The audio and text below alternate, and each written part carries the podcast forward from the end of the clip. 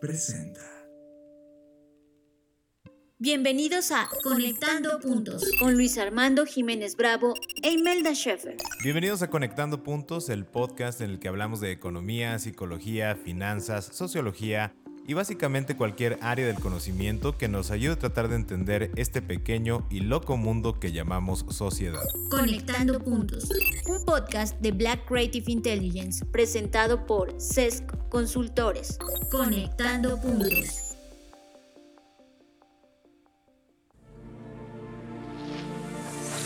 Bienvenidos queridos amigos podescuchas a una nueva emisión de Conectando Puntos. Yo soy Luis Armando Jiménez Bravo y como siempre, bueno, ya no voy a decir como siempre, pero en esta ocasión también me acompaña Imelda Schaeffer. ¿Cómo te encuentras, Imelda? Muy bien, muchas gracias. Siempre feliz de estar aquí.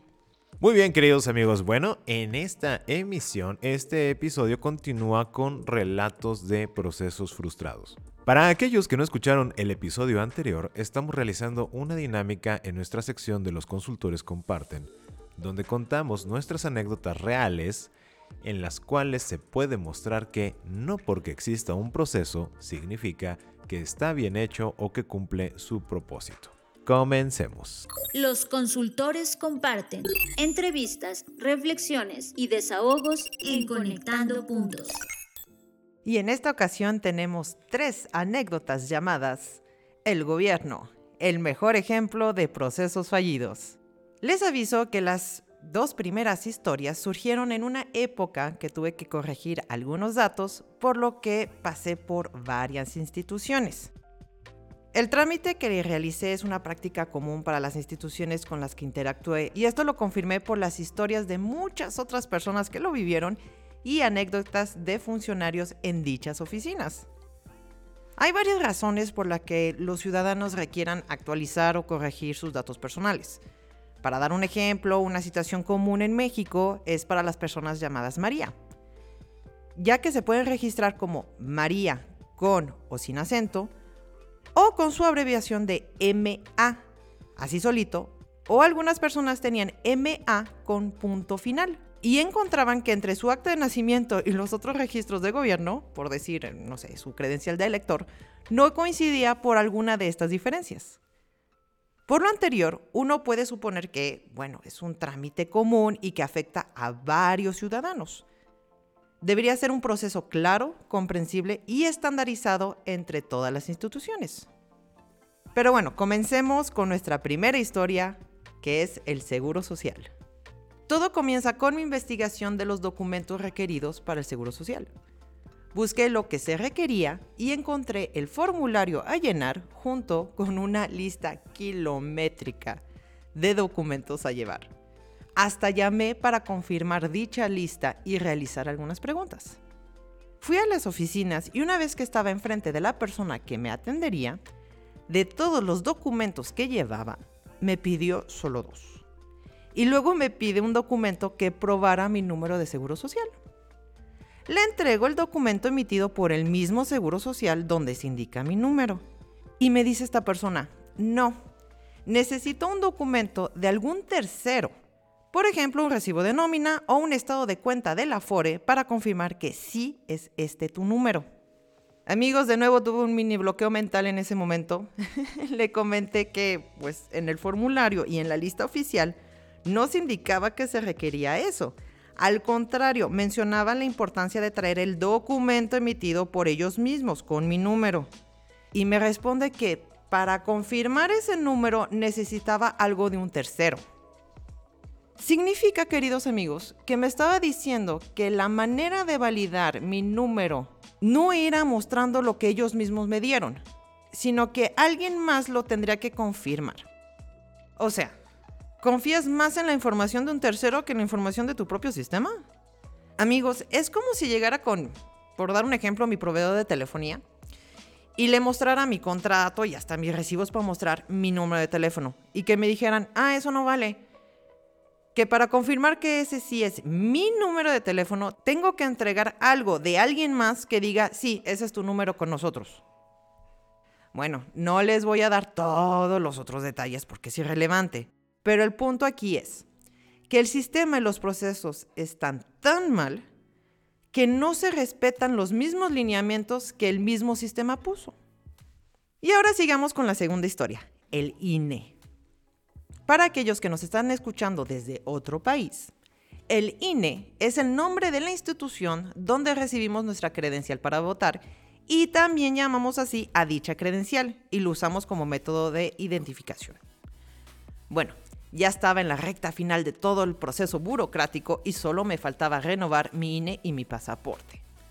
Al igual que todos los otros procesos con las otras instituciones, investigué en la página oficial, los requisitos y hasta llamé para realizar algunas preguntas.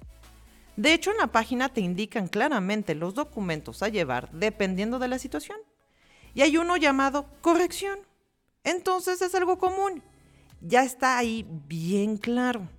Ahora, les comento que llevé todos los papeles y como no encontré mi INE anterior ni tenía otra identificación con fotografía vigente, llevé una impresión de mi INE anterior para mostrar que ya estaba inscrita y en la página se indicaba que podías llevar a dos testigos si no tenías identificación con foto. Y recuerdo muy bien los requisitos. Indicaba que los dos testigos debían tener una identificación válida y al menos un testigo debería tener su INE. Y también fácilmente encontré la lista de las identificaciones que son para ellos válidas. Entonces, Luis fue uno de mis testigos y llevó su pasaporte, ya que pues Luis había perdido su INE. y su mamá me hizo el favor de acompañarnos con su INE. Entonces lo tenía todo, mis papeles, mis dos testigos, ambos con una identificación válida según su lista de identificaciones aceptadas y uno de mis testigos con una INE. Llegamos y me presenté con la persona de recepción para mostrar la hoja de mi cita. Me pregunta si tengo todos los documentos, le confirmo que los tengo y se los muestro. Hasta le indico que tengo mis dos testigos conmigo, uno con su INE y el otro con su pasaporte. Y también le comento que ya estoy registrada, que no es la primera vez que tengo esta credencial y que vengo a realizar cambios. De hecho, mi cita era para eso. Ahí decía, para hacer cambios. Y me responde, ambos testigos deben traer su INE. Por favor, saque una nueva cita y regrese. Amigos, Luis está de testigo. No miento ni exagero. Estando ya en esta situación de hartazgo total de toda la burocracia, al escuchar cuando me dijo esto, solo respondí, no. El señor en la recepción se quedó con una cara de sorpresa, creo que nadie le había dicho antes esa palabra, y nos quedamos ambos unos segundos callados. Y vuelvo a repetir, que haga una nueva cita y que los dos testigos deben de traer la INE. A lo que respondí, no es cierto. Ambos nos quedamos de nuevo unos, que serán dos segundos callados, y ya continué a hablar indicando que conocía bien los requerimientos, que todo lo que tengo es válido y que con gusto podía sacar mi celular y mostrarle lo que dice la página oficial de la institución. A lo que me responde, ok, pase. Amigos, estando ya con la persona que se ocupa del trámite, adivinen cuándo solicitó que presentara mis testigos. La respuesta es nunca. Hasta me comentó que no era necesario porque ya estaba inscrita, que de hecho solo era tema de confirmar mi identidad con los documentos y mis huellas digitales. Bueno, y con eso vamos a la historia número 3, que en esta ocasión será Luis quien se las cuente. Muy bien, queridos amigos, pues dentro de una exploración de negocios estábamos buscando eh, meter una unidad para transporte privado de personas en una empresa eh, local aquí en León, Guanajuato. Para lo cual nos pedía dentro del trámite hacer una revista físico-mecánica de la unidad. Aquí les quiero confesar que yo desconocía por completo que existía la opción de tener una revista físico-mecánica de tu unidad. Y yo dije, wow, qué avanzados estamos aquí y qué ignorante estaba yo. Porque a lo mejor eso es una muy buena práctica cuando vendes un coche, ¿no? Es como de hoy entre particulares, pues muéstrame la revista físico-mecánica y está padre. Bueno, esa era mi fantasía. Resulta que no, o sea, resulta que la revista físico-mecánica solo es para quienes se dedican al transporte de, personas o de carga de, de paquetería, etc.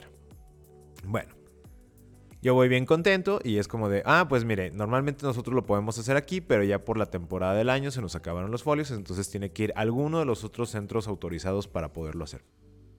Entonces marco a uno de los centros autorizados y le digo, oiga, mire, quiero hacer este trámite de la revista físico-mecánica de una unidad. Ah, sí, claro que sí, con mucho gusto, eh, déjele comento. Y le digo, ¿qué necesito llevar? Bueno, dice, la, la, unidad necesita llevar el tarjetón del chofer. Y yo así de, ah, a ver, espérame, este, ahí la voy a detener un poquito. Me dice, bueno, espérame, el tarjetón del chofer y este, también, si trabaja por aplicación de plataforma, el último viaje realizado para que le tomen foto y lo puedan subir a la plataforma del estado donde le puedan autorizar el folio. Y yo, ok, ¿por qué muchas cosas? Pero un momento, por favor. Mire, número uno, eh, yo no tengo tarjetón de chofer, yo no tengo un chofer como empleado, entonces no voy a poder llevar ese requisito. Entonces, creí que la revista era del coche, no del chofer. Por eso se llama revista físico-mecánica. Y me dice, no, o sea, sí, vamos a revisar el coche, pero requisito que nos pide la plataforma es que lleve el tarjetón del chofer. Y yo es como de, ahí ya mi cerebro colapsó y dije, ah, ah ok. y luego veo cómo resuelvo ese tema. Y la segunda fue, ok, vamos a suponer que sí llevo el, tarjetón, luego ¿qué hago? Eh, si es la primera vez que esta unidad va a trabajar, pues no hay un registro del último viaje realizado. Dice, es que si no sube la foto del último viaje realizado, no puede pasar el folio de, para que leen la revista físico-mecánica. Digo, a ver, déjeme ver si entiendo. Yo quiero poner a trabajar una unidad y el Estado, como proceso, me pide que tenga una revista físico-mecánica. Yo entiendo que el propósito de la revista físico-mecánica es para que antes de que pongas a circular una unidad esté en óptimas condiciones mecánicas para que no pongas en riesgo a las personas, a la paquetería o obviamente al conductor. Entonces entiendo que es un paso previo a que esté circulando. Sin embargo, me pides que para que yo tenga acceso a que revises si la unidad está en óptimas condiciones para circular, me exiges que ya haya circulado antes eh, con personas o con paquetería. Y ahí fue cuando dije, ah, este loop, esto es como la referencia circular del Excel, es como, no, no puedo procesarlo amigos, es como de, esto fue muy, muy absurdo. Y aparte es como, ok, vamos a suponer que si tuviera la foto, porque es una aplicación, porque viene el chofer. No puedo llevarlo yo como particular para que lo revises. Tengo que llevar yo el chofer el tarjetón para acreditar que yo soy la persona que lo va a estar manejando. Y le pregunté, ah, ok, pero y si luego ese chofer lo cambio o no es el mismo que maneja, dice, ah, no, pues no pasa nada. Y yo, entonces, como que, ¿por qué tu proceso liga una cosa con la otra? O sea, ¿cuál es el sentido de una revista físico-mecánica de una unidad de transporte de vincularla a una persona que tenga un tarjetón para haber este, conducido? Más aparte, el demostrar que ya ha circulado en el mismo propósito que me pides el requisito para que pueda circular para esa intención. Entonces mi, cerebro colapsó y dije, ah, ok, gracias. Y entonces ya colgué. Me regresé con esta empresa privada y me dice, sí, es que si no tiene el último viaje, no le toman la foto y no se lo acepta la página. Le no entiendo nada de esto, pero yo me encomiendo a ustedes para que por favor me apoyen a superarlo, ¿no? Y entonces resulta que una práctica común que después descubrí porque el proceso no funciona es que hay choferes que dicen, ok, pues mira, por una módica cantidad, yo voy, yo llevo tu coche, yo tengo mi tarjetón vigente y, este, y yo tengo el último viaje. Y entonces pues es como, como si fuera una semigestoría del trámite. No cuenta como gestoría porque propiamente no te agilizan nada, simplemente es de, te ayuda a cumplir un requisito que te pide el proceso que es muy absurdo que puedas cumplir en la regularidad. Entonces... Con esto, queridos amigos, pues mi error 404 cumple como una anécdota y una historia dentro de este reporte y relatos de procesos frustrados. Imelda, regresamos contigo.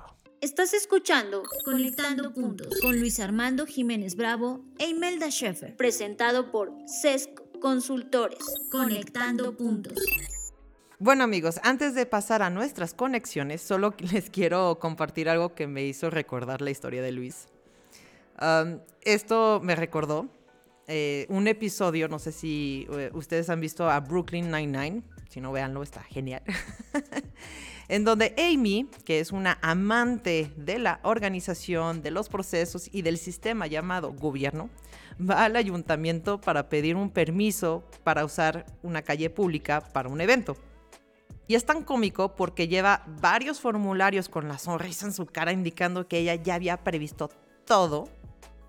Pero la funcionaria le dice, el formulario X tiene que ser entregado junto al formulario Y aprobado.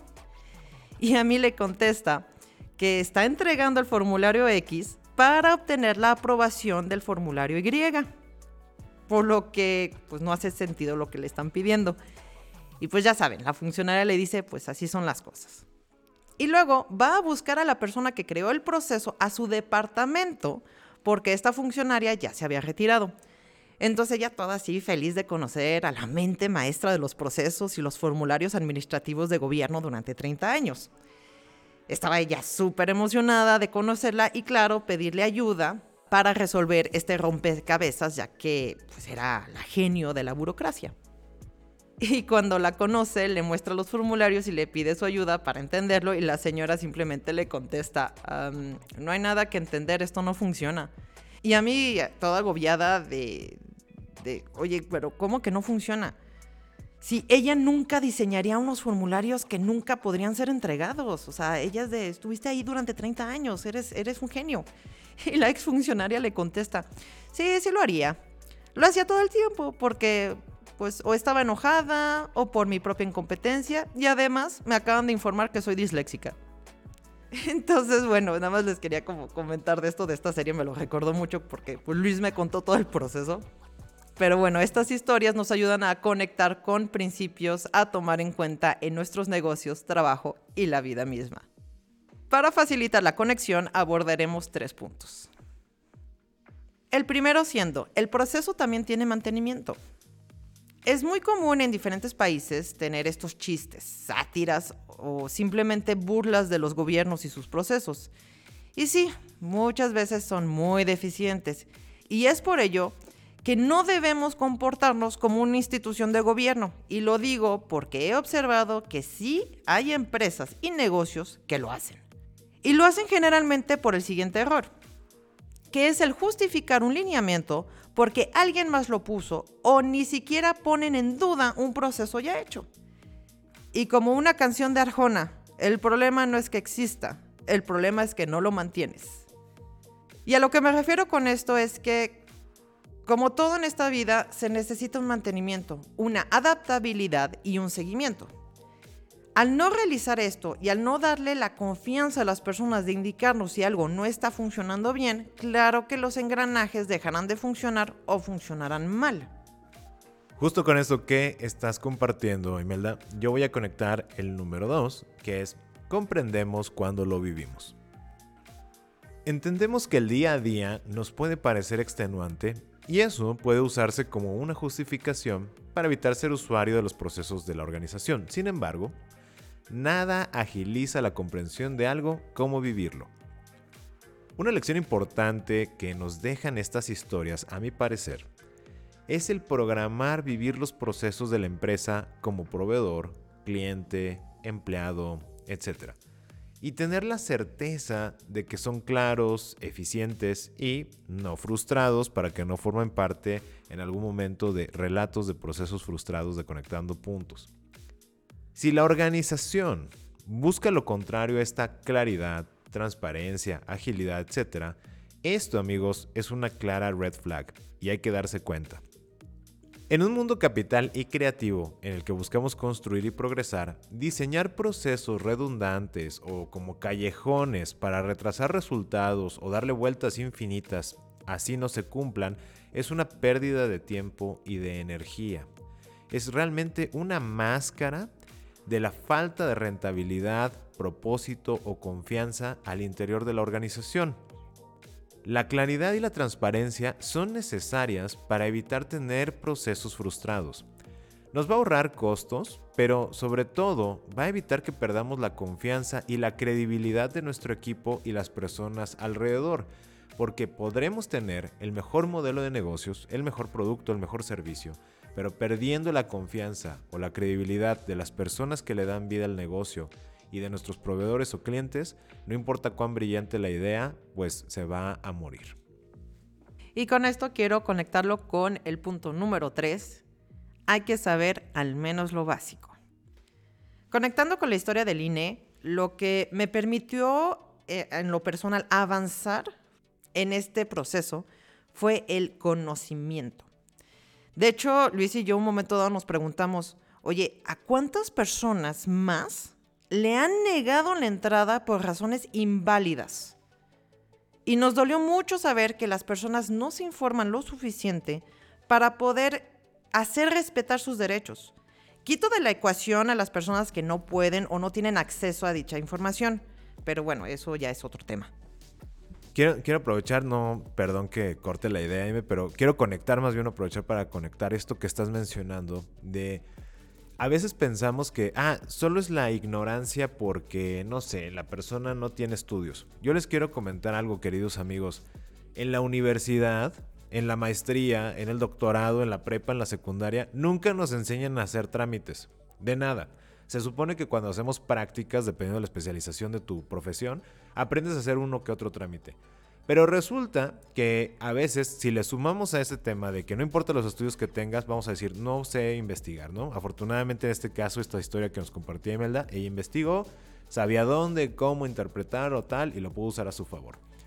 Vamos a decir que hay personas que no tienen esas herramientas para investigar. Pero si todavía le sumamos que muchos procesos de gobierno se han digitalizado muchísimo, y que estamos viviendo una brecha generacional en temas de alfabetización digital, tenemos personas mayores que tienen el teléfono inteligente como forma de comunicación, pero realmente no saben cómo utilizarlo como una herramienta para buscar información o como para decir te mando un documento, lo recibo, o sea, no le sacan todo el provecho, ¿no? Entonces, cuando dicen, cheque los este, resultados o cheque la convocatoria en la página de internet y aparte ni siquiera ponen un bitly o algo, no sé, como que fuera más amigable, le ponen todo el chorizo ahí, este, casi con los directorios para que lo busquen.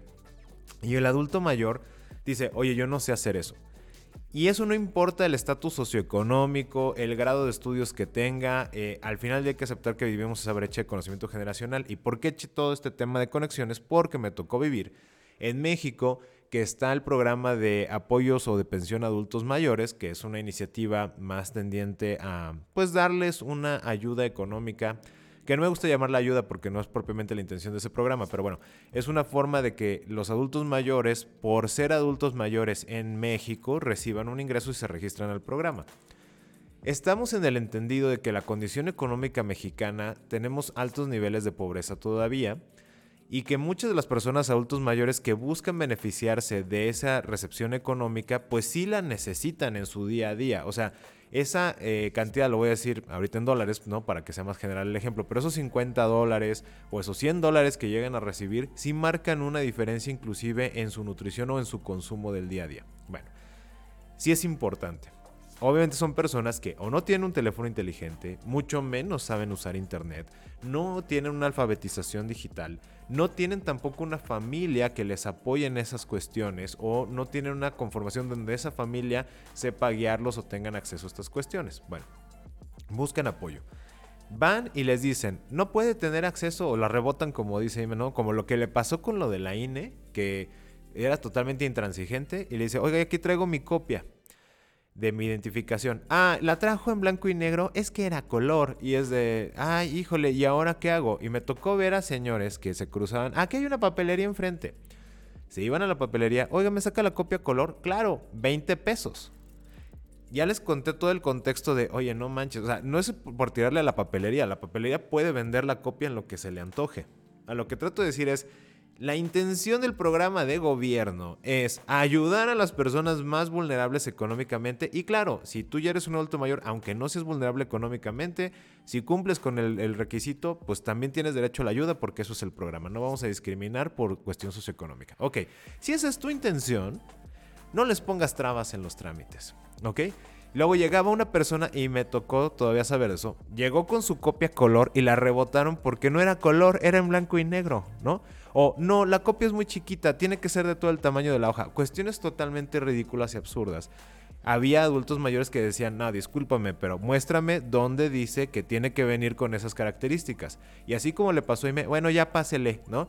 Pero las personas que no tenían esa forma de cuestionar, de exigir sus derechos, a ver, enséñame tú dónde viene esto, decían, ah, ok, se salían de la fila o tenían que estarle pidiendo, oiga, me aparta mi lugar, va, saca la copia y regresa y entonces ya se había gastado 60 pesos en copias.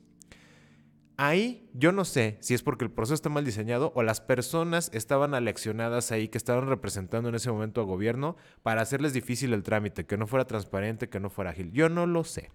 Lo que sí les quiero decir es que si tienen la oportunidad, ustedes, de, como dijo Imelda, de conocer lo básico, de investigar, pero también de compartir ese conocimiento con todas las personas de su familia o amistades y que ustedes no sean impacientes ni discriminen por la edad que tienen, vamos a hacer de poquito empujar a que estos procesos frustrados los corrijan y ya no sean frustrados. Y gracias, señora diputada, regreso con usted. Aplausos. Muchas gracias, Luis, por, ello. Y, y, sí, este, así es. Y sé que es tedioso el, tener que pelear. Y justo antes de cerrar, nada más quiero comentar lo siguiente. Amigos, imagínense que uh, un momento dado con amigos le dicen, oye, te invito a jugar un juego y tú no lo conoces. Y naturalmente, cuando eso pasa, ¿qué es lo que hacemos?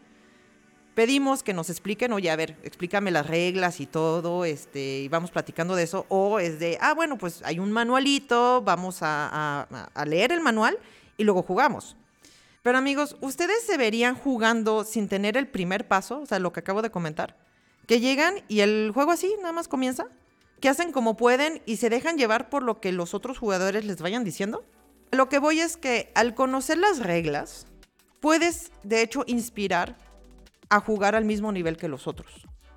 Y yo nada más remato con jugar a ese mismo nivel al final del día a todos nos va a beneficiar como sociedad y como equipo. Y con esto vamos a poner pausa a esta conversación. Recuerden apoyarnos para crecer en la creación de este podcast por medio de nuestra página de Buy Me a Coffee. Y nos encantaría que también ahí nos escriban para compartirnos sus historias o simplemente para mandarnos un saludo y ver si nos gustó el café que nos invitaron. Yo soy Luis Armando Jiménez Bravo. Y yo Imelda Schaefer.